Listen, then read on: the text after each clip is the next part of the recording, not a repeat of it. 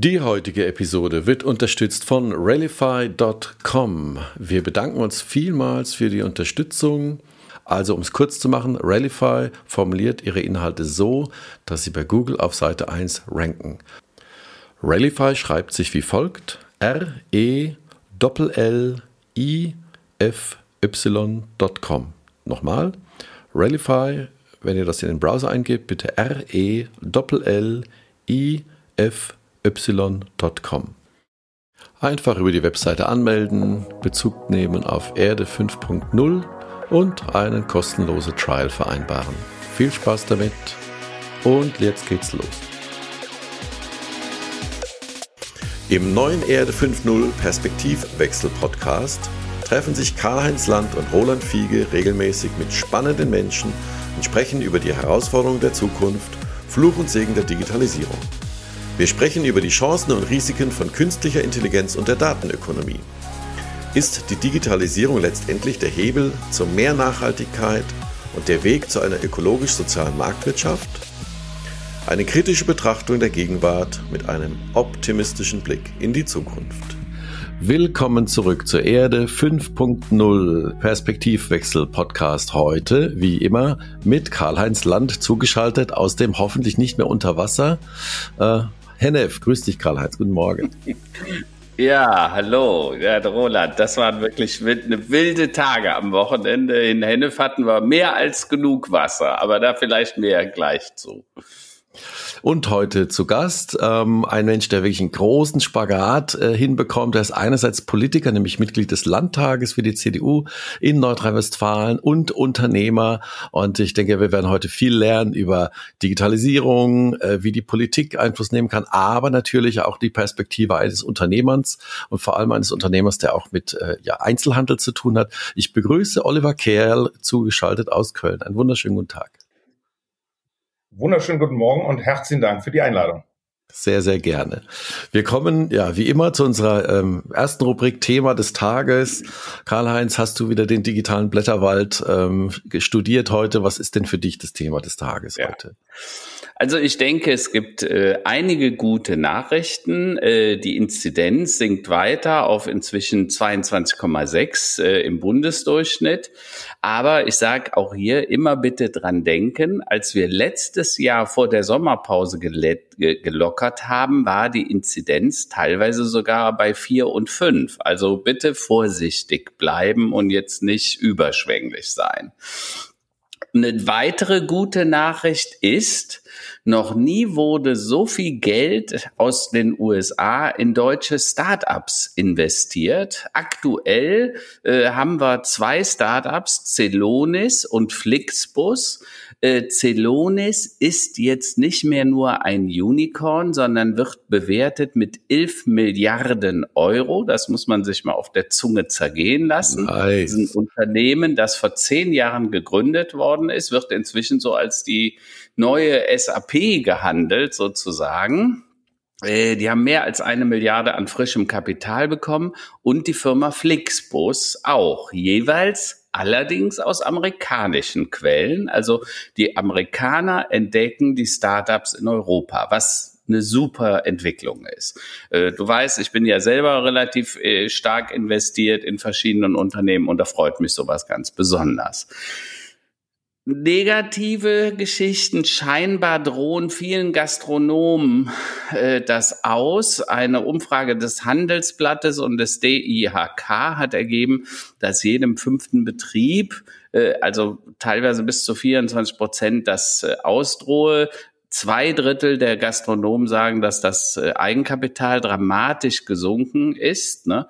Jetzt ist aus meiner Sicht Solidarität mit den Gastronomen der Hotellerie, aber auch den kleinen Händlern in Städten und auch auf dem Land gefragt. Also nicht immer nur an Amazon denken, sondern man kann auch sehr gut lokal was machen und damit auch wirklich der Wirtschaft helfen. Wir haben das alle in der Hand.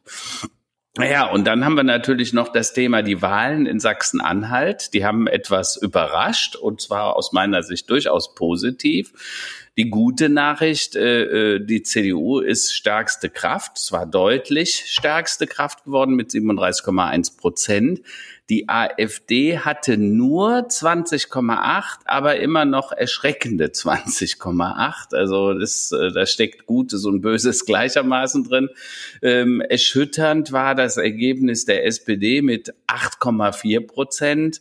Äh, die Grünen, naja, da hat man, ich glaube, gar nicht so viel erwartet, aber naja, man hätte schon ein bisschen mehr sich erhofft, glaube ich, mit 5,9 und die FDP immerhin Achtungserfolg von 6,4 sind wieder zurück im Landtag. Also insofern, äh, ich glaube, dass das Ergebnis in Summen äh, ein, ein, ein gutes, eine gute Bestätigung für die Demokratie. Sie funktioniert. Das ist das Gute. Ne?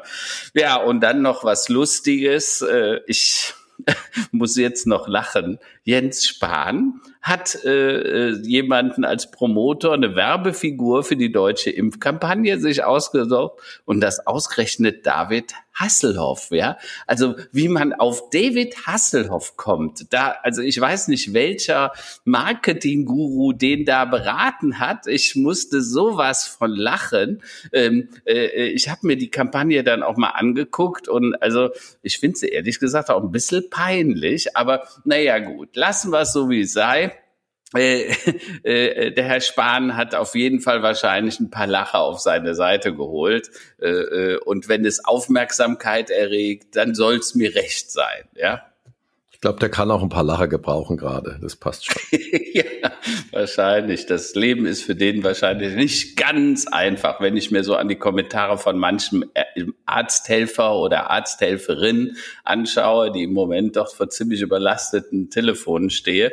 Wenngleich ich sagen muss, ich möchte hier eine Lanze brechen für ihn, weil ich glaube, dass das Lockern, dass das heißt, dass diese Impfpflicht und der Nachweis äh, entfällt, dass man äh, jetzt im Prinzip damit die Bürokratie ja deutlich vereinfacht. Und insofern äh, sage ich bei aller Kritik, Leute, bitte Ruhe bewahren. Äh, auf der einen Seite wollen wir keine Bürokratie und auf der anderen Seite, wenn sie gelockert wird, dann schreien wir auch. Also irgendwo muss man schon mal eine Entscheidung treffen. Und wenn sie dann für David Hasselhoff und eine Lockerung des Impfnachweises ist, dann von mir aus soll es gut sein. Ne? Das war eine, eine schöne, ja, ein, ein, schöner Blumenstrauß der Themen. Oliver, wie sieht's bei Ihnen aus? Gibt es da noch Punkte oder Themen, die Sie besonders äh, heute Morgen berührt haben? Ja, also äh, natürlich muss ich jetzt einmal ähm, die Landtagswahl einmal aus der parteipolitischen Brille sagen, hat mich natürlich sehr gefreut. Äh, hat mich auch gefreut, dass die CDU da eine ganz klare Brandmauer nach rechts gezogen hat. Es gibt keine, wie auch immer, geartete Zusammenarbeit mit der AfD. Das ist ganz wichtig. Das gilt gerade für die ostdeutschen Bundesländer. Und das klare Signal hat dann dem äh, anderen Hasselhoff, dem Ministerpräsidenten, dort sehr geholfen. ähm, das muss man äh, sagen. Und ich habe einfach ein gutes Gefühl, auch mit der Kanzlerkandidatur von Armin Laschet, weil ich ihn aus Nordrhein-Westfalen jetzt seit vier Jahren aus nächster Nähe beobachten kann und mit ihm zusammenarbeiten darf. Ähm, er ist ein Teamplayer. Er nimmt alle Leute mit in, in der Partei und in der Fraktion aus allen Flügeln. Er spielt nicht auf die Ego-Karte, wie das vielleicht andere getan hätten. Und ähm, ich glaube, das gibt der CDU einfach einen gewissen Rückenwind. Aus nordrhein-westfälischer Sicht kann ich nur sagen, es fehlten nur zwei Sitze für Schwarz-Gelb in Sachsen-Anhalt. Ähm, das hätte mich natürlich dann noch besonders mehr gefreut. Aber wir wollen jetzt auch nicht übermütig werden. Ganz klar ist, es fehlt der Merkel-Bonus bei der nächsten Bundestagswahl und deswegen müssen wir andere Qualitäten äh, auf die Spur bringen. Und das Thema Modernisierung, ich glaube, deswegen sitzen wir heute auch zusammen. Äh, das ist einmal das Thema, wie machen wir das Land so schnell wie möglich klimaneutral. Aber, und das ist die Lehre aus der Sachsen-Anhalt-Wahl, wir dürfen die, nicht nur diese eine Karte spielen, wenn wir alle Leute mitnehmen wollen. Das ist für mich die Haupterkenntnis. Und ich glaube, der Karl-Heinz hat das grüne Ergebnis gerade ein bisschen schön geredet. Eigentlich ist das für eine Partei, die ins Kanzleramt will, ist 5,9 Prozent in einem Bundesland relativ. Das hat auch Ursachen, glaube ich. In den ostdeutschen Ländern kommen die Grünen gar nicht richtig durch mit ihren Themen. Und äh, die bleiben trotzdem wichtig, deren Themen. Aber die Art und Weise, wie die Grünen das Thema Klimaneutralität spielen, das könnte für die Bundestagswahl nochmal interessant werden. Weil man kann es immer nur zusammendenken, muss einen sozialen Ausgleich geben. Wir brauchen neue Jobs. Wir können nicht auf die alten Jobs in der Braunkohle setzen, aber wir brauchen neue, nachhaltige Arbeitsplätze und das müssen wir den Leuten auch zeigen, wie das geht. Und wir brauchen eben Konzepte, wie wir das Demografieproblem regeln, wie wird der Verkehr der Zukunft, wie können wir auch einen nachhaltigen Haushalt machen. Also es gibt einfach noch ein bisschen mehr als nur Umweltpolitik. Und das wird, glaube ich, das Spannende für die Bundestagswahl. Das, äh, ja, da kann ich nur zustimmen. Also das, äh, aber das Ergebnis ist natürlich insofern immer noch schockierend, dass man sagt, also schon allein 20 Prozent der Menschen quasi, ich sag mal, verfassungsfeindliche Ideen wählen, ja, äh, und demokratiefeindliche, dann ist es immer noch äh, schwierig genug. Aber interessant, im positiven Sinne war das Wahlergebnis allemal, definitiv. Also das war sehr begrüßenswert. Was noch vielleicht ein ganz interessanter Punkt ist, der meines Erachtens auch ein bisschen außen vor geraten ist, ist der Absturz der Linken, denn das ist deren Hauptbastion in den ostdeutschen Bundesländern. Und äh, sie haben ihre Führungsfiguren, intelligente Leute wie Gregor Gysi und Sarah Wagenknecht letztendlich verloren beziehungsweise in die Wüste geschickt und äh, sollen jetzt in den Bundestagswahlkampf mit zwei Damen, äh, ja, die ich in den Talkshows dann auch nochmal sehen möchte, wie sie die Linke bundesweit über fünf Prozent bringen wollen. Ja, das wird, das wird noch spannend. Aber vielleicht, äh, du bist als, äh, du bist ja im, im Landtag in Nordrhein-Westfalen, du bist sehr eng äh, mit der CDU, du bist ein CDU-Mann. Äh, gleichzeitig bist du aber auch Unternehmer. Du hast eigene Läden äh, in, in der Kölner Innenstadt und ich glaube auch im, im Umfeld. Ähm, was, äh, wie erlebst du das denn, was momentan passiert? Auf der einen Seite die CDU, unsere Bundeskanzlerin, also die, unsere Bundesregierung, hat den Lockdown ja doch ziemlich hart durchgeführt. Du bist davon selber als Unternehmer persönlich massiv betroffen äh, äh, und bist aber auf der anderen Seite auch in der CDU und kämpfst an deren Seite. Jetzt ist die Frage, wie, wie hast du das erlebt jetzt die letzten zwölf, äh, 15, 18 Monate? Ja, also ich kann sagen, war die aufregendste Zeit fast meines Lebens, denn dass diese, diese doppelte, dann auch Belastung, aber es ist ja auch einfach eine schöne Arbeit, die wir da im Landtag machen, weil wir auch Menschen helfen können. Wir können uns ja auch kümmern. War aber schon sehr anstrengend, kann man auch mal äh, so offen zugeben. Ähm, politisch war ganz klar, dass wir sowohl im Frühjahr als auch im Dezember ähm, Läden dicht machen müssen, im wahrsten Sinne des Wortes. Und äh, das ist eigentlich weltweit anerkannt, dass man Lockdowns macht, wenn die Zahlen nach oben gehen.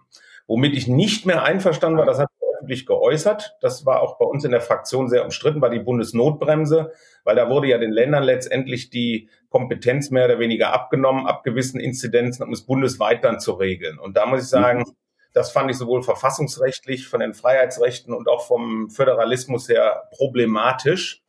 Äh, rein als Unternehmer kann ich sagen, äh, die Hilfsprogramme, die hier in Deutschland gefahren werden, sind europaweit einmalig.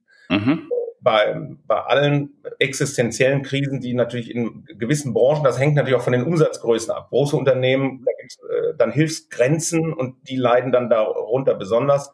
Aber der normale Mittelstand, dem ist schon enorm geholfen worden mit der Mischung aus Kurzarbeitergeld und Überbrückungshilfen. Mhm.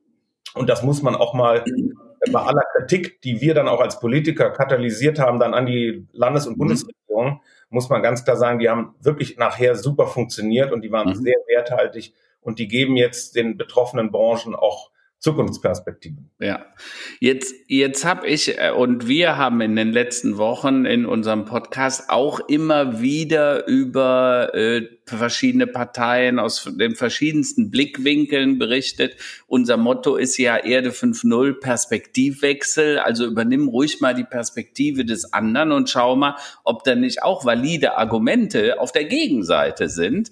Ähm, was mir in letzter Zeit ja immer wieder aufgefallen ist, dass der Geschäftsführer der CDU-CSU, der Ralf Brinkhaus, immer wieder auch von Reformierung, von Modernisierung der eigenen Partei, aber auch der Regierungspolitik äh, als solches spricht. Äh, wenn jemand aus der CDU heraus über Reformbedarf, also dramatischen Reformbedarf, wie er es sogar teilweise beschrieben hat, spricht, äh, wie empfindet ihr das an der Basis? Also du bist ja sozusagen auch Parteibasis, ne, lokal und, äh, äh, und im Landtag. Ja, also ich kann nur sagen, ich habe äh, stehe für das Wort Klartext auch innerhalb der Fraktion, auch innerhalb hier der Kölner CDU. Dinge, die schlecht laufen müssen, angesprochen werden und verändert werden. Mhm. Das ist vielleicht bei dem einen oder anderen Kollegen nicht immer ganz so stark ausgeprägt, strukturkonservativ äh, Dinge erhalten wollen um jeden Preis. Ähm, haben andere leider noch auf der Agenda. Ich glaube, Corona war das Brennglas, was uns jetzt allen nochmal bewusst gemacht hat, wo unsere Defizite hier sind. Mhm. Die bestehen möglicherweise in nicht genug Geschwindigkeit beim Klimaschutz. Das mag sein, mhm. aber bei der Digitalisierung, Karl-Heinz, du weißt, wir haben darüber oft gesprochen, ja. äh, haben die äh, Defizite eben so. Aber ich kann immer nur sagen, natürlich die Regierung muss sich äh, auch immer wieder kritisch hinterfragen, aber es geht um das ganze Land, um die gesamte mhm. Gesellschaft und äh, wir haben zum Teil ja oft die Defizite, auch die Erkenntnisdefizite bei den Leuten gesehen, in den Verwaltungen, in, auch in den Firmen, aber auch bei den mhm privaten Bürgern, die sagen, ja, Digitalisierung, was ist das eigentlich genau? Was bedeutet das? Ja? So, einerseits muss Politik vorangehen, aber andererseits müssen immer auch alle mitziehen. Und ich glaube, die Corona-Krise hat uns geholfen, dass alle es besser verstehen, warum man neben dem Schulunterricht das steht ja in deinem Buch auch sehr gut drin, individuelle Lernformen, das geht ja eigentlich nur mit digitalen Tools. Das ist ein typisches Beispiel. Ja, und wenn mir die Leute heute sagen, sie kriegen immer noch keine Führerscheinverlängerung, weil jetzt die äh, Menschen der Kölner Verwaltung in Kurzarbeit sind ja. oder im Homeoffice, dann ist ja völlig klar, dass wir äh, elektronische Gewerbeanmeldung und demnächst, äh, das hast du vielleicht gelesen, online äh, kann man die GmbH jetzt anmelden, ja, da ja. zwar die Notare darüber, aber das sind ja genau die richtigen Schritte. Also bei der Digitalisierung von Verwaltung, der Arbeitswelt, der, der Schulen, im ganzen Bildungssystem, das war dringend notwendig. Und das ist ja. natürlich Modernisierung auch gemeint. Letzter Punkt, Thema Genehmigungen. Es dauert alles viel zu langsam. Ähm, aber da sind wir auch alle betroffen. Ja, ja ich sag klar. Mal, äh, Windkraftausbau. Da sage ich immer, der, der, die meisten Klagen kommen von NABU und BUND gegen äh, den Ausbau von Windrädern. Ja? ja und bei, bei Bahntrassen gilt das Gleiche. Ja? Also wir müssen uns da alle selber an die Nase fassen, wenn wir es schneller und digitaler haben wollen. Also äh, du weißt, äh, wir sind da, glaube ich, sehr synchron, was das angeht. Wir selber haben ein neues Unternehmen, eine GmbH gegründet. Die haben wir im Dezember angemeldet. Im April hatten wir dann endlich den Eintrag ja, bei der IHK. Äh, und ohne den Eintrag konntest du keine Steueridentnummer bekommen. Und die Steueridentnummer haben wir dann im Mai bekommen, damit wir endlich die erste Rechnung schreiben konnten, die wir eigentlich hätten im Januar schreiben können, aber natürlich ohne Steuernummer nicht schreiben durften. Also deshalb, ähm, da sind wir, ich sag mal, glaube ich, vollkommen auf Kurs. Die Frage ist halt immer, ist die Krise denn dann doch auch Chance? Ne? Also ich sag, das ist so wie mit dem Kind und der heißen Platte. Ne? Mussten wir jetzt auf die Corona-Platte einmal drauf fassen, um diese ähm, ja, diese, diese, diesen Modernisierungsstau, den Reformstau mal zu erleben. Denn äh, so wie du es richtig sagst, viele haben ja gar nicht verstanden, was soll der Quatsch mit der Digitalisierung, haben die ja gesagt. Ne? Du selber hast mich ja ein paar Mal eingeladen zu Vorträgen, wo ich über dieses Thema gesprochen oder sprechen durfte äh, und wo man einfach sagen musste, das war für viele Leute Neuland. Ne? Also im wahrsten Sinne des Wortes sozusagen. Also auf deine Frage, ist die Krise eine Chance? Eindeutiges Ja. Aber wir sehen eben auch, Disruption geht schneller als Transformation. Ja, das ist so, das ist so, ne? Und und das sieht man ja auch jetzt im äh, im Bezug auf die Gastronomie. Äh, da werden einige auf der Strecke bleiben, die werden das nicht mehr schaffen. Ne? Äh, ich habe ja gesagt, wir selber sind auch betroffen mit mit äh, Unternehmen wie Claudius Thermo oder Neptunbad in Köln, die jetzt wirklich fast über ein Jahr waren die komplett geschlossen, ne? mit vier, 500 Angestellten. Kannst dir vorstellen, was das äh, an Spaß war und was das jeden Monat gekostet. Also ich bin da, glaube ich, besonders nah dran. Erstmal ist die Stadt Köln von ihrer speziellen äh, Zusammensetzung und ihren Branchen natürlich auch im ganzen Land besonders betroffen. Wir haben eine starke Veranstaltungsbranche über die Messe.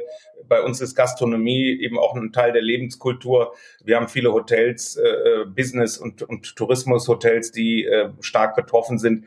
Aber ich denke auch, wenn man die an die Club- und Diskothekenbetreiber, das sind ja zum Teil, das waren ja richtige Cashmaschinen, die haben äh, ja. jungen Leuten das ist ja auch ein sozial-gesellschaftlicher Punkt. Junge Leute sind außer anderthalb Jahren nicht mehr äh, rausgekommen. Also da sind ganz viele betroffene Branchen. Wir haben immer mit der Messe gesprochen, mit der Lanxess Arena. Das ist ja wie ein Brennglas da auch nochmal, welche Branchen da besonders betroffen sind. Busunternehmer, Gastronomie, Zulieferer. Und ähm, ja, weil ich eben selber Mittelständler bin, bin ich dann vielleicht auch ein bisschen da äh, Hauptansprechpartner gewesen. Manchmal kann man auch ein bisschen helfen. Das war, das ist halt äh, immer wichtig. Wie, mhm. wie kann man die Programme am besten ausgestalten und wie kann man dann auch den Einzelnen helfen? weil man einfach selber weiß, wie es den Leuten geht, wenn anderthalb Jahre lang äh, die Kasse zugemacht wird. Ja, ja.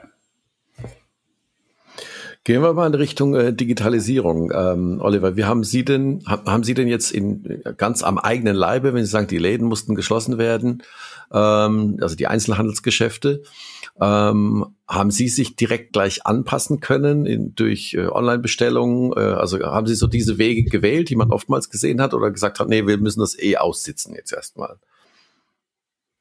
Ja, das ist eine sehr interessante Frage, weil darüber wird in der Handelswelt seit äh, knapp zwei Jahren jetzt besonders stark gesprochen. Also wie funktioniert eigentlich Hybridhandel in Zukunft? Wie kann man Online und Offline verknüpfen? Ich habe da sehr spezielle Vorstellungen für unsere Formate. Äh, denn die Skalierung für kleinere Geschäfte ist eben enorm schwierig. Es gibt dann die Verknüpfung mit großen Plattformen. Die beiden äh, Amazon und Zalando sind da bekannt. Die haben so Partnerschaftsmodelle äh, erfunden. Das haben auch viele gemacht. Wir haben das auch mal probiert. Das ist aber alles sehr, sehr viel Stückwerk. Ich halte sehr viel davon, dass man Pure Player bleibt aber digitale ähm, Prozesse optimiert. Und das gilt bei uns eher in Richtung Beschaffung und in Richtung Social Media Marketing, äh, digitale Spiegel. Also, aber äh, dass ich mich jetzt mit Amazon ins Bett lege und denen nachher noch meine Kundendaten gebe, das äh, habe ich dann für mich als das Unternehmer erstmal nee. ausgeschlossen. ja. ja. weil ich muss auch noch Provision bezahlen und die ganzen Retouren habe ich dann eben an der Backe. Und Retouren ähm, äh, Karl-Heinz, du wirst es wissen, der Onlinehandel hat immer seine Break-Even-Punkte, wenn die Retourenquote so gesenkt werden kann, dass es rentabel wird. Und das ist eben, genau. wenn du nicht skaliert hast, nicht möglich. Und deswegen, ähm, da sind auch viele in der Politik einfach am falschen Weg nach dem Motto, digitalisier dich mal. Also einfach ist das mhm. nicht in dem, in dem Geschäftsmodell. Eine Erfolgsstory, kurzer Werbeblock. Wir haben ein äh, Programm, was sonst sehr kompliziert und bürokratisch lief in NRW, klein und schlank gemacht und wir haben im Schnitt 10.000, 12.000 Euro Digitalisierungsgutscheine an den Einzelhandel ausgegeben. Und das haben über 2.000 Händler in NRW gemacht. Also es war ein Riesenerfolgsprogramm.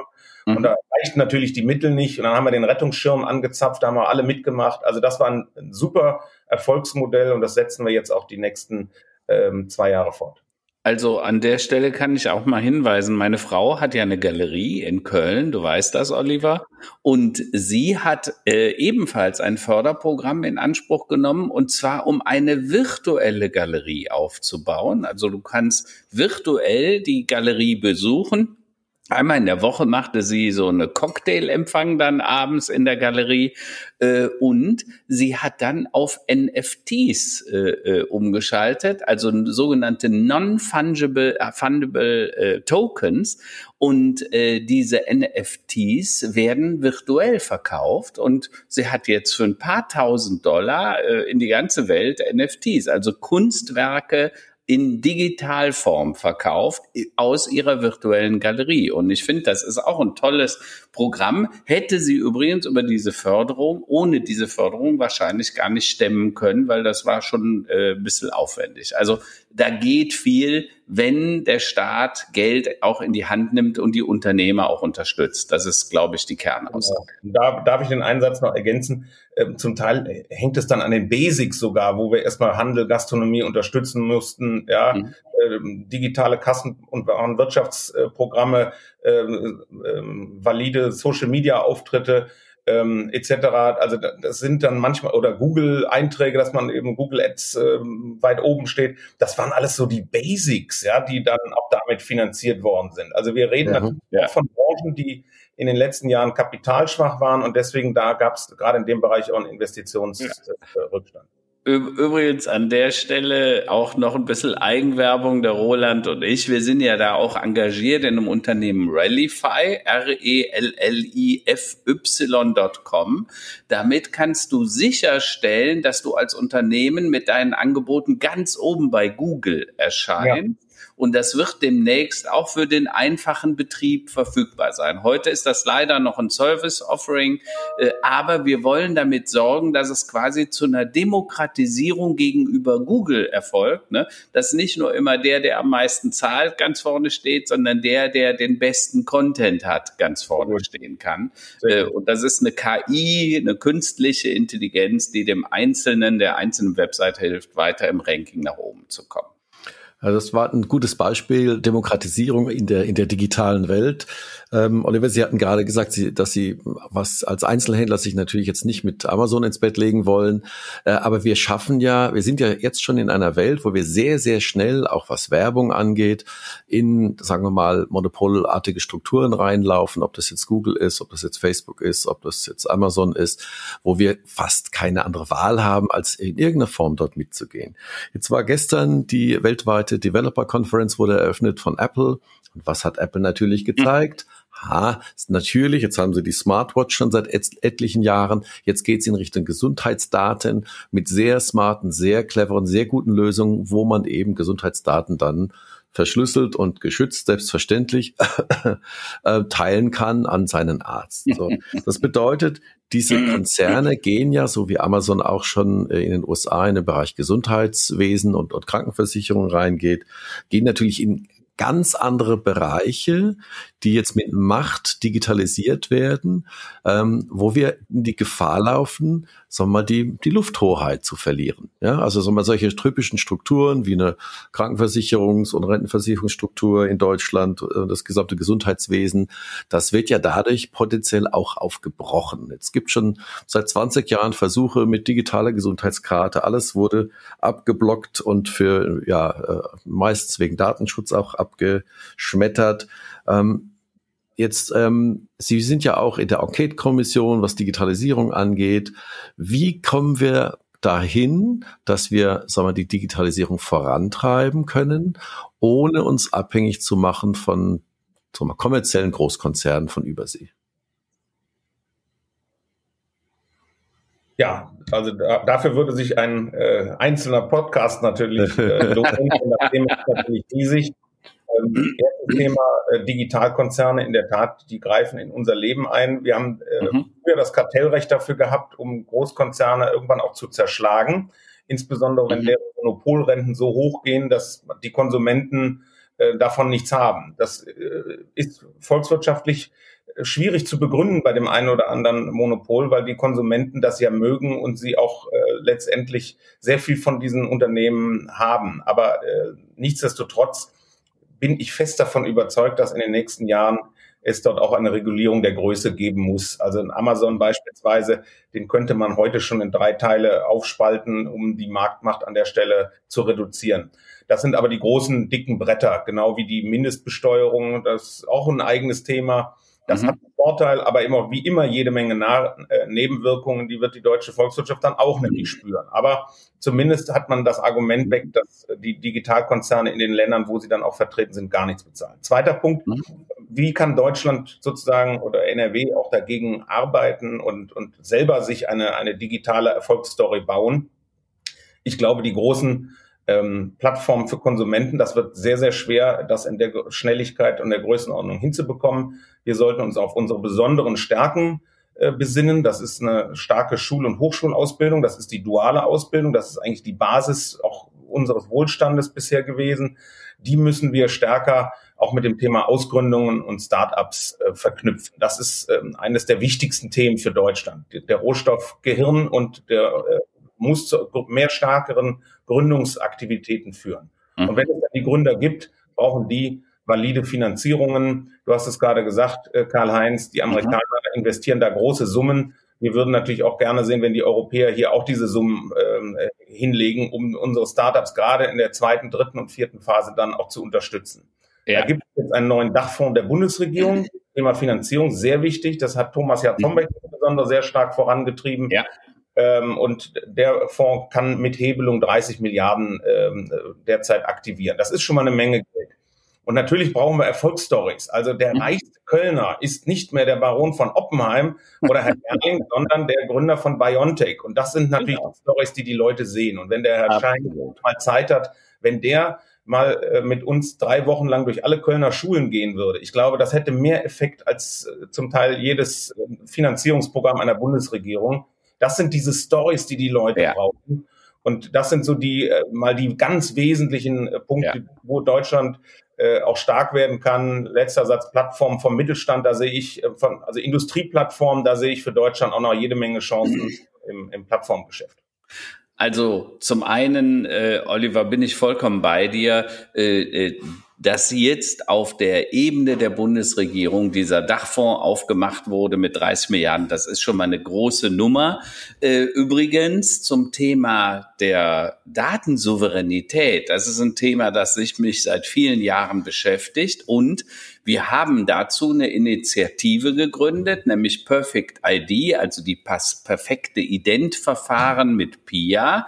Das ist ein Unternehmen, das sich nur darum kümmert, dieses neue Gold, das Öl zu erschließen und die Datensouveränität des einzelnen Bürgers sicherzustellen. Ähm, und da werden wir sicher in den nächsten Monaten und auch Jahren einiges von hören, weil ich, wir suchen im Moment Unternehmer, Unternehmen, die diese Initiative auf europäischer Ebene fördert, weil wir einfach sagen, wir dürfen uns das Butter, die Butter nicht dauernd vom Brot nehmen lassen von den Amerikanern. Denen geben wir immer alles. Und wenn Jens Spahn fragt, kann ich mal Daten für die Corona-App haben, dann heißt es, nee, das geht nach DSGVO gar nicht. Ne? Also da müssen wir dringend was tun. Das andere ist natürlich, dieses Bewusstsein der Europäer, wir sind halt immer noch so, wir legen die Kohle lieber aufs, die, auf die Bank, auf die hohe Kante, weil ein Startup natürlich ein gewisses Risiko hat. Aber man kann in Fonds investieren, auch als Unternehmer, dann streue ich mein, so wie in einem Aktienfonds, so streue ich auch in einem Venture Capital Fonds dann mein Geld. Und da gibt's ganz viele Fonds, den HTGF, den Hightech Gründerfonds und andere.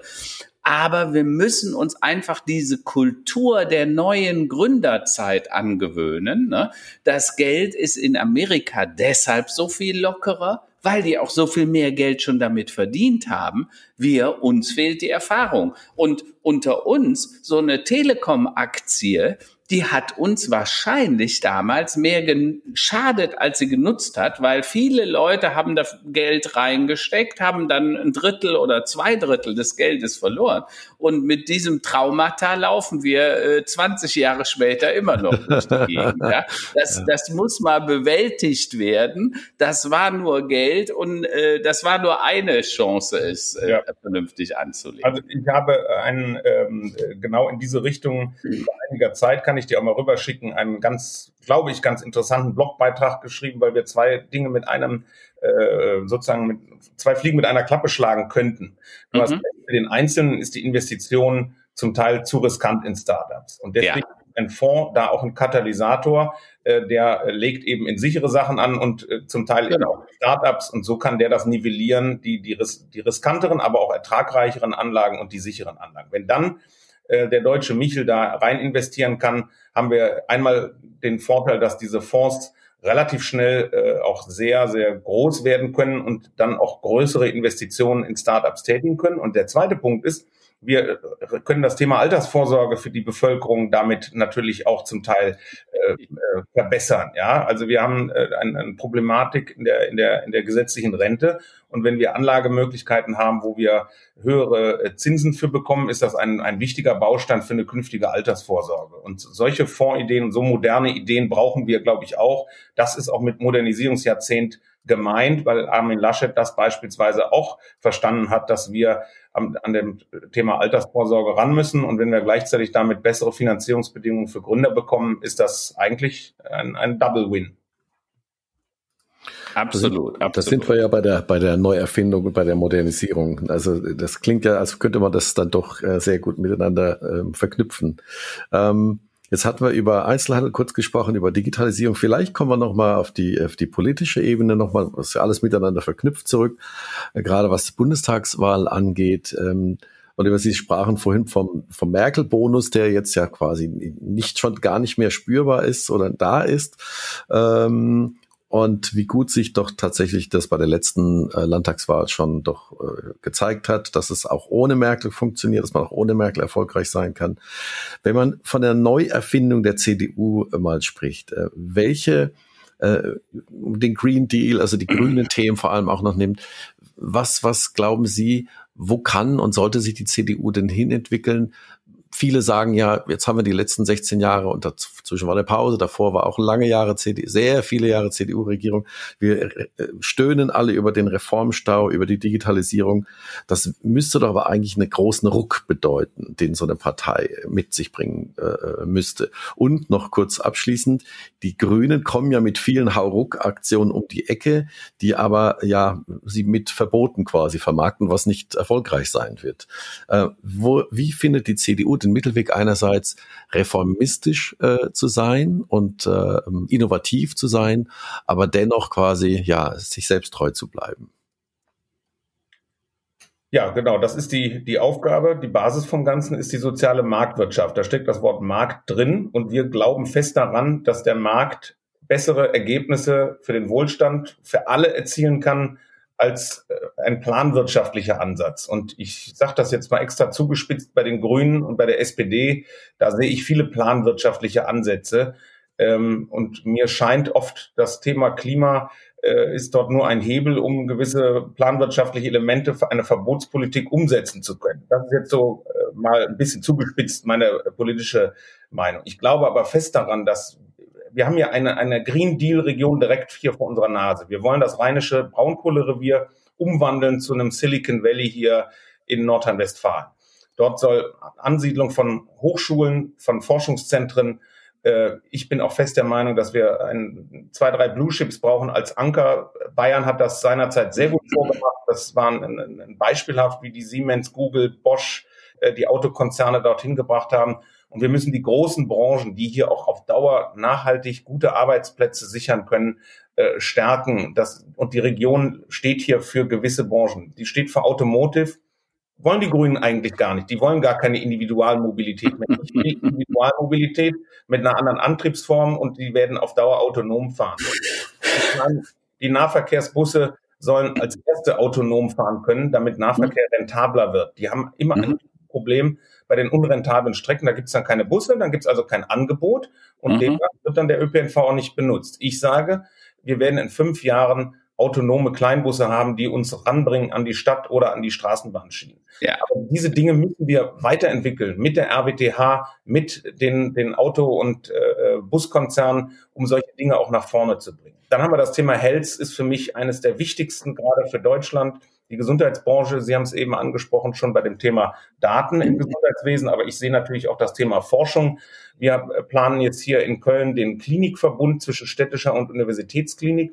Und solche Cluster, die bringen natürlich unheimlich viel Exzellenz rein. Wir kriegen höhere Forschungsgelder, wir werden das Krebsforschungszentrum Europa Nummer eins werden können. Wir können äh, Skalierungseffekte nutzen und wenn wir diese Branchen definieren, ähm, Mobilität, ähm, Automotive, vielleicht noch äh, Fintech mit Versicherungen, das ist auch etwas, wo noch mhm. sehr viel äh, Musik drin steckt und Health, äh, Biotech, dann können wir ähm, auch den grünen äh, Wählern, die derzeit noch zu den Grünen neigen, sagen, Mensch, wir haben hier eine, eine, eine Vision von unserem Land, wo es hingehen soll, wo es auch zukünftig Arbeitsplätze gibt. Aber natürlich, die Energiewende ist beschlossen, die Klimaneutralität ist beschlossen, der Fahrtenstein ist beschlossen. Äh, wir steigen aus Atomkraft und Kohle gleichzeitig aus. Das ist natürlich mhm. schon anspruchsvoll, gerade für die energieintensiven Branchen hier im Land. Und das muss ja. man alles gemeinsam hinkriegen. Und dafür steht eine CDU, weil sie diese Dinge eben, glaube ich, besser verknüpft. Ja, aber du sagst das zu Recht, Oliver, wir müssen da sehr wohl balancieren. Also unter uns, ich bin gerade dabei, studiere eine Studie, die ähm, ähm, von der Friedrich-Naumann Stiftung und der Universität St. Gallen gemacht worden zum CO2 äh, und Mobilität, ja. Und da kommen ziemlich erstaunliche Dinge raus. Also nur um das mal klar zu machen, Frau Baerbock hat ja auch angedeutet, dass man eben die Kurzstreckenflüge abschaffen will. Fakt ist, alle Kurzstreckenflüge über Deutschland im letzten Jahr vor, äh, vor Corona haben etwa eine Million Tonnen CO2 emittiert. Der Bau der Bahnstrecke von Frankfurt nach Köln, der ICE-Strecke, hat sieben Millionen Tonnen CO2 emittiert. Nur beim Bau, dann war die Bahn noch nicht gefahren. Warum? Weil so viel Beton, Zement, äh, äh, Stahl, äh, Kupfer, Kupfer auf eine Tonne Kupfer kommen drei Tonnen CO2. Also Thema Elektromobilität, wenn wir überall Kabel verlegen müssen, in der Stadt mag das noch Sinn machen, aber außerhalb der Stadt muss man sich schon fragen, wo kommt denn, ne, wo soll das alles herkommen? Bringt uns das wirklich umwelttechnisch weiter? Da sind noch viele Fragestellungen offen. Und was ich an der äh, an den Grünen immer wieder gerne kritisiere, ist die Einseitigkeit. Ne? Also ich glaube nicht, dass es entweder oder. Ich glaube, wir müssen viel mehr im und suchen äh, und vernünftige Kompromisse jeweils für den jeweiligen Bereich. Ist das jetzt ein ländlicher Bereich? Ist das eine Innenstadt? Äh, wie sind wie sind die Mobilitätsanforderungen der der Benutzer? Und wir müssen immer mehr in vernetzten Systemen, so wie du es auch beschrieben hast, äh, denken. Genau, die Einseitigkeit ist, glaube ich, nicht genau. gegeben. Ein wichtiger Satz, das habe ich auch schon jetzt zweimal gesagt, wir müssen die Leute halt mitnehmen. Es bringt nicht, ja. wenn eine kleine urbane Elite einem großen äh, Land sagt, was sie zu tun haben. Wenn mhm. die vergisst du dann, die Leute, ja, dann, dann wählen ja. die möglicherweise noch etwas, was wir gar nicht haben wollen. Und diese, diese Möglichkeit in der Politik auch diese man kann auch mit den Grünen hervorragende Koalition machen, das ist gar kein Thema, ja. Aber diese Einseitigkeit, die macht das schwierig, dass die Leute das verstehen und mitgenommen werden. Und deswegen ist so eine Wahl in Sachsen-Anhalt, wenn es auch ein kleineres Bundesland ist, wichtig, damit alle verstehen, nur gemeinsam können wir diese Dinge schaffen. Das war bei der Sozialpolitik auch immer schon so. Die SPD hat immer ein bisschen mehr gefordert, die CDU hat immer ein bisschen gebremst, ähm, weil der Sozialstaat ist natürlich auch heute schon, äh, sagen wir mal, prozentual der größte, den es weltweit gibt. Und mhm. bei einer schrumpfenden Gesellschaft vom Alter her äh, ist das einfach ein, ein, ein Thema, äh, was wir alle am Ende auch bezahlen müssen. Ja, es gibt also nicht nur ein, ein das Bundesverfassungsgericht sollte nicht nur gucken, was in Zukunft für ein, äh, eine Wärme, äh, globale Global Warming ist, sondern natürlich auch, wie kann das auch in 10 und 15 Jahren noch alles bezahlt werden. Genau, absolut, bin ich vollkommen bei dir. Ja, zum Thema Bezahlen. Ähm, äh, Corona-Kosten äh, der Pandemie und diese äh, ganzen doch sehr auch notwendigen Hilfspakete. Äh, wie viel hundert Millionen, Milliarden haben wir jetzt inzwischen? Ähm, weiß das jemand? Also auf jeden Fall Unmengen an Geld. Wie bitte?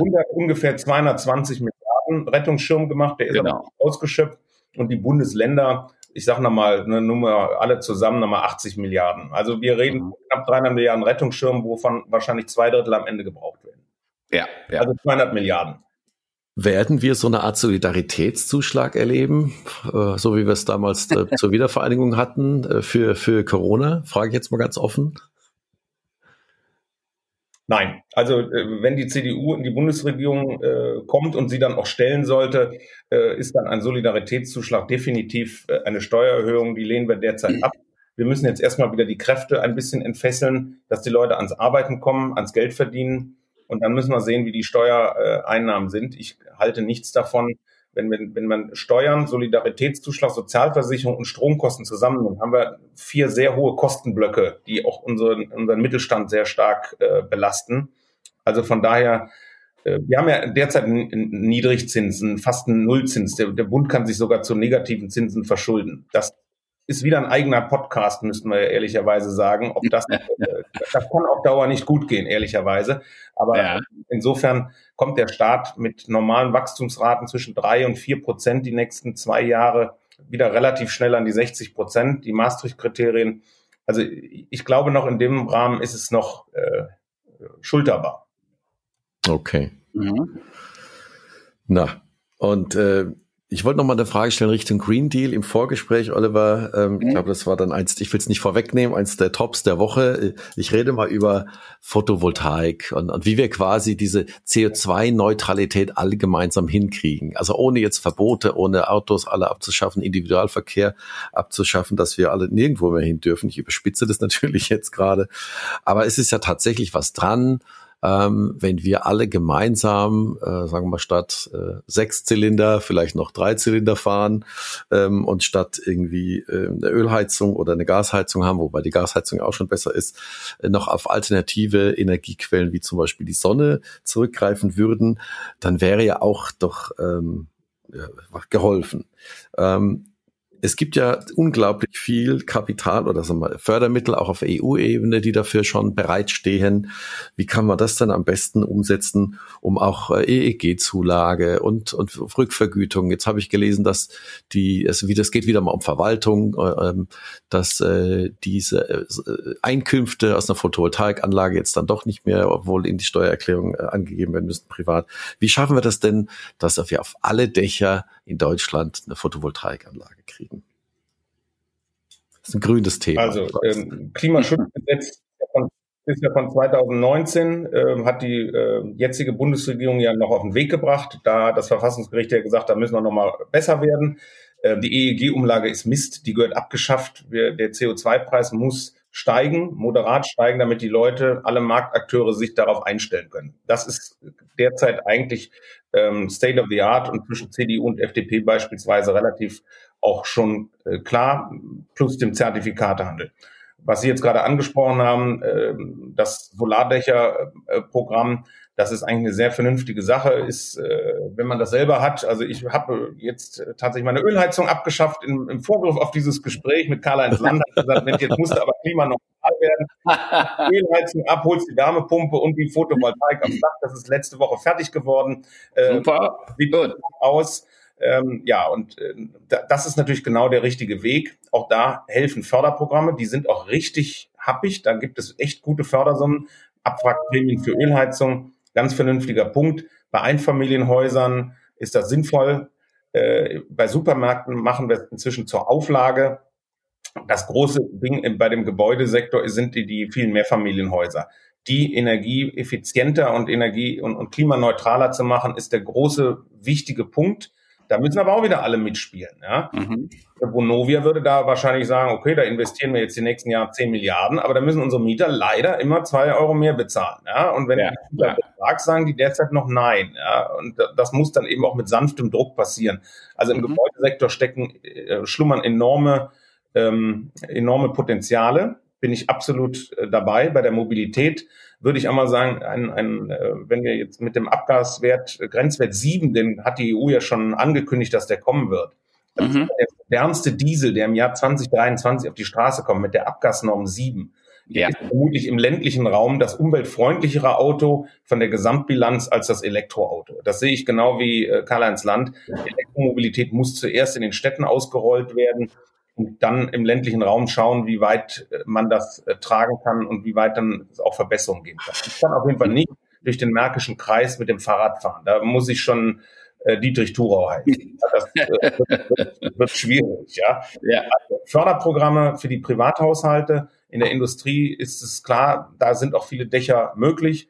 Ähm, und die EEG-Umlage muss abgeschafft werden, denn, denn die ist ein Bürokratiemonster und so kann es nicht gehen. Aber inzwischen ist Photovoltaik so billig, da nützt doch die Einspeisung nichts mehr, die musst du selber verbrauchen. Und bei Windkraft, das vielleicht auch noch, das, mhm. das etwas, was ich in der Landespolitik erst gelernt habe. Als Kölner sagt man, bau doch überall Windräder hin. Ja? Da sagen die Leute, die da äh, die Windräder vor Ort haben, ja, jetzt reicht's aber mal, äh, weil ich sehe nichts mehr, ich höre nichts mehr. Ähm, das ist auch ein Eingriff in die Natur. Also da denke ich, sind wir uns einig, dass wir das offshore wesentlich effizienter hinkriegen würden, wenn wir dort auch ähm, Speichermöglichkeiten finden. Also Offshore heißt ja hauptsächlich aufs Meer äh, mit der Windkraft und dann müssen wir die Windkraft eben weiterleiten können. Das ist äh, der, der wichtigste Punkt. Durch dieses ganze erneuerbaren Energien sind wir eben sehr dezentral in der Erzeugung und müssen schneller hin zum Verbraucher. Mhm.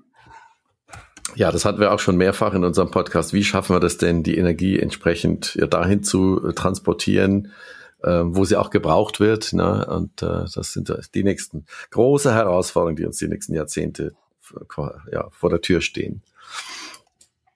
Karl-Heinz, hast du noch ein Thema? Hast du noch eine Frage? Du, also ich, äh, der Oliver kennt meine Meinung zum Thema der Elektromobilität. Das hat er ja schon angedeutet. Äh, wie gesagt, ich glaube, wir müssen da einfach technologieoffener sein. Ich bin totaler Fan der sogenannten synthetischen Kraftstoffe, auch um zum Beispiel Afrika zu helfen. Die könnten nämlich wunderbar diese Ethanole, Methanole, die es dafür braucht, aus der Luft herstellen. Da haben wir ja schon häufiger drüber gesprochen gesprochen. Äh, und die Studien, die jetzt kommen, zeigen das immer deutlicher. Also das heißt, auch diese Studie, die ich gerade wieder angesprochen habe, ganzheitliches ökologisches Bilanzieren von Verkehrssystemen. Und das, was Oliver sagt, ist genau richtig. Wir müssen mehr vernetzt denken. Wir müssen mehr in Kunden nutzen, also gerade in den Städten, aber auch im ländlichen Bereich denken. Äh, und da hilft es nicht, wenn, äh, wie Oliver sagt, ein paar Eliten sagen, ja, wir machen das jetzt so und so und die können sich das leisten und die anderen kommen nicht mehr mit. Ne? Du hast gesehen, ähm, den Grünen hat es ja scheinbar offensichtlich auch sehr geschadet, dass man diese Forderung der 16 Cent äh, äh, äh, höheren Spritpreis äh, ähm, äh, gemacht hat, äh, wenngleich ich sagen muss, ich halte das grundsätzlich nicht verkehrt, weil die Umwelt und der Umweltschutz wird nicht umsonst zu haben sein. Äh, wir werden uns auch dran gewöhnen müssen, dass wir weniger haben von manchen Dingen, weniger konsumieren, äh, aber auch weniger Verkehr. Und da hilft uns ja auch schon ganz aktuell die Entwicklung, dass wir zum Beispiel mehr Homeoffice machen. Ja? Äh, wir werden in den Innenstädten Büroraum Leerstand sehen und den werden wir umfunktionieren können, denn hoffentlich, zumindest äh, einiges, in Wohnraum, und zwar bezahlbaren Wohnraum, der eben dringend gesucht wird. Äh, und ich glaube, da müssen wir einfach auch in den Stadtplanungen neu denken. Ich meine, Oliver, dafür stehst du ja auch. Du bist in Köln auch sehr engagiert ähm, ne, und äh, äh Verkehr neu denken, äh, Wirtschaft neu denken, aber auch die Stadt als solches neu denken mit neuen Quartieren, äh, wenngleich, äh, wir hatten da ja schon häufiger darüber gesprochen, ich auch manchmal enttäuscht bin darüber, was dann da rauskommt. Deutscher, Deutscher Hafen, ja, äh, ge gestartet als äh, Tiger und ich weiß nicht, ich hoffe, es wird nicht als Bettvorleger enden. äh, äh, da gab's spannende Pläne und ich finde das, was da jetzt rausgekommen ist, ehrlich gesagt nicht besonders äh, grün. Also das ist nicht ein Stadtquartier fürs nächste Jahrhundert, was da jetzt aktuell kommt. Äh, da kritisiere ich die moderne Stadt dramatisch. Ja, ja aber damit wir auch wieder gleich mal positiv werden. Ja, du hast ja. natürlich äh, vollkommen recht. Ähm, der Verkehr wird und muss sich ändern. Ja. Und ich habe jetzt auch schon ein paar Mal gesagt, es muss aber auch vom Nutzen herkommen. Wenn der, wenn der äh, Arbeitnehmer, der Angestellte sagt, ich habe zweimal die Woche Homeoffice, dann nützt mir das auch was. Dann spare ich ähm, zwei Drittel, äh, zwei Fünftel äh, aller Fahrten in die Stadt. Genau. So. genau. Die Verkehrsreduzierung, die könnte man mit Verboten gar nicht hinkriegen mit roten Ampeln, sondern das ist einfach, weil es dem Mitarbeiter dann nutzt. Und du hast dann genau richtig gesagt, wir haben dadurch natürlich dann ähm, eine Auswirkung für die Stadtpolitik für die mhm. Stadtentwicklung. Äh, wir werden Büroimmobilien sehen, die anders nutzbar sind. Und gutes Beispiel ja. heute in der Zeitung. Man nutzt ein äh, leerstehendes äh, Gebäude von Unity Media, um dort eine Schule reinzumachen, ja, auf der Aachener Straße. Das sind auch mal so ja. Dinger, kann man auch mal sagen, klasse, unbürokratisch, so muss es, so muss es kommen.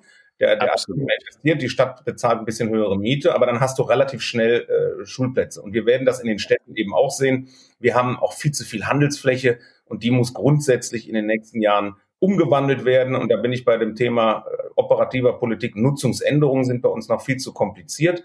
Gehört auch zur mhm. Entbürokratisierung, Modernisierung. Das muss viel schneller gehen. Ja. Und wir haben in der Landesregierung jetzt in der Bauordnung so ein Thema gemacht, Innovationsklausel. Das heißt, ja. die Kommunen können mit der Innovationsklausel schneller Nutzungsänderungen machen. Da können Wohnungen hin, da können äh, ähm, äh, Seniorenheime hin, da können, äh, ich habe jetzt eine Anfrage, äh, Startup Center in, in Köln, die wollen endlich in eine zentrale Lage, da können Galerien hin, da kann äh, Kunst hin.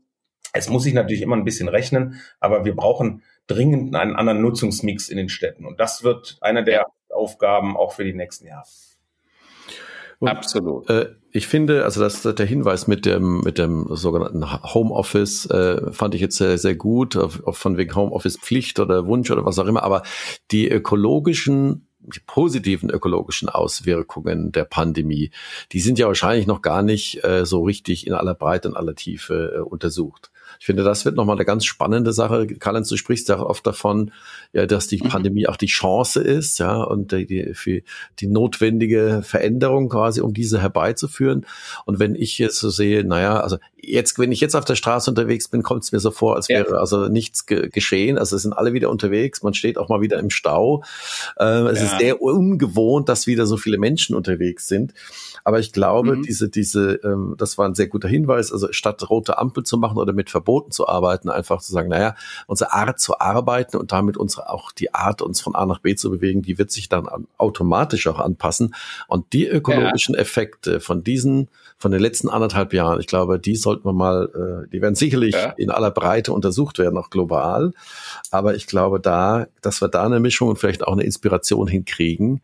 Ähm, denn ja, ich freue mich zwar drauf, dass ich jetzt heute ja. Mittag äh, eine, die erste lange Geschäftsreise habe, aber auf der anderen Seite sage ich mir, ja. Schon lange nicht mehr so gewesen und die Welt hat sich ja trotzdem weitergedreht. Ja, also. Aber aber Roland, da muss man eben auch sagen, gestern kam heftigste Kritik gegen Thomas Cook, den Chef von Apple, weil der sagt jetzt, ich will, dass die Leute wieder aus dem Homeoffice ins Office kommen. Ne? Mhm. Äh, ich hatte letztens äh, gehört, dass äh, der, der Tim Höttges, der CEO der Deutschen Telekom, der sagt, ich gehe hier allein durchs Haus. Die ganze Telekom-Zentrale in Köln ist ja. in Bonn ist leer.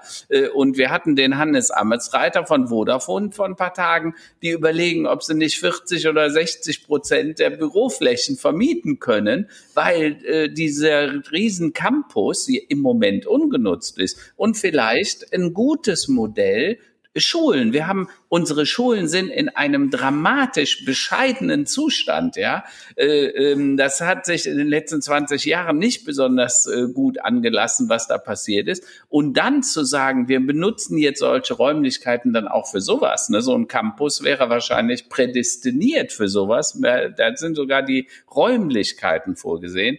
Äh, und insofern glaube ich, müssen wir in der Politik einfach wirklich neu denken. Wir sollten offen sein für die Dinge. Die Krise als Chance zu äh, betrachten. Krisis kommt ja aus dem Altgriechischen. Äh, Krise heißt bewerten, beurteilen, entscheiden. Und das Wort Katastrophe kommt ja von Kata und Strephein. Kata heißt herunter, herab und Strephein heißt wenden. Also die Katastrophe war in der griechischen Mythologie der Wendepunkt, der Umkehrpunkt und die Krise der, der Punkt der Bewertung. Und ich glaube, wenn wir die Krise und die Katastrophe, die Corona für viele Menschen ja mit sich gebracht hat, tatsächlich so betrachten und sagen, wir denken die Dinge jetzt neu, wir bewerten sie und entscheiden dann, wo es hingehen soll, dann kann das vielleicht sogar zum Schluss für uns alle noch ein gutes Ende nehmen äh, und vielleicht sogar dem Planeten helfen, ein bisschen zu retten. Ne? Ich glaube, so ja, wird's kommen. Das war, ja, das war ja die Anforderung, dass ich an diesem Gespräch teilnehme. Ich erinnere mich an den ersten Mailtext, ob ich einen optimistischen Blick in die Zukunft hätte. Ja, ja genau. Den habe ich auf jeden ja. Fall. Ja ähm, denn äh, das ist eine Chance, auch die jetzige Zeit für alle äh, Beteiligten, für die Bürger, für die Politik, für die Unternehmen auch zu sagen, äh, was sich ändern muss. Und wir haben das Thema äh, noch mit den Flugreisen angesprochen. Wie viele unsinnige Business-Meetings äh, haben jetzt nicht stattgefunden und es hat keinen Einbruch bei den Beziehungen gegeben. Persönliche Kontakte bleiben wichtig, aber eben wenn es den Leuten nützt, auf Reisen zu verzichten, auf Pendlerverkehre zu verzichten, wird das auch stattfinden. Und das ist ja. der beste Beitrag äh, auch zum, zum Umweltschutz. Ich möchte den Leuten einfach sagen, du als Autofahrer, du bist ein Umweltschwein. Das ist äh, so bringen wir so bringen wir die Gesellschaft nicht zusammen. Nein, nein. sehr sehr gut, das stimmt, das stimmt. Das ist das, was andere schon gemacht haben, die spalten ohne Ende. Ne? Ich sag mal, das ist das, was du vorhin auch gesagt hast. Wir müssen die Menschen mitnehmen. Wir müssen sie da abholen, wo sie sind Und in der ländlichen Bevölkerung, also nur mal unter uns, ich lebe ja hier auch fast am Land, Hennef draußen, ne? da gibt's Dörfer, die sind noch, da, da fährt einmal am Tag ein Bus hin. Du kannst den Leuten nicht sagen, jetzt äh, gib mal dein Auto ab oder verzichte darauf, auf den Individualverkehr. Dann funktioniert das nicht mehr auf dem Land. Wir müssen dafür Angebote machen, die so attraktiv sind. Ne? Sammeltaxis, da gibt es so viele Chancen, aber die müssen dann auch wirklich verfügbar genau. sein. Wir sagen in der Geschäftswelt, es geht immer mehr um die Kundenzentrierung, um den Kundennutzen. Ja, ja. Politik auch. Was nutzt den Bürgern? Die, wir müssen ihnen sagen, ihr braucht eine nachhaltige äh, Entwicklung. Wir müssen die Ressourcen viel stärker schonen, als wir das bisher gemacht haben. Und was nutzt euch aber welcher Weg, bei welchem Weg würdet ihr mitmachen da ziehen? Und das ist ähm, auch Politik. Ja, absolut.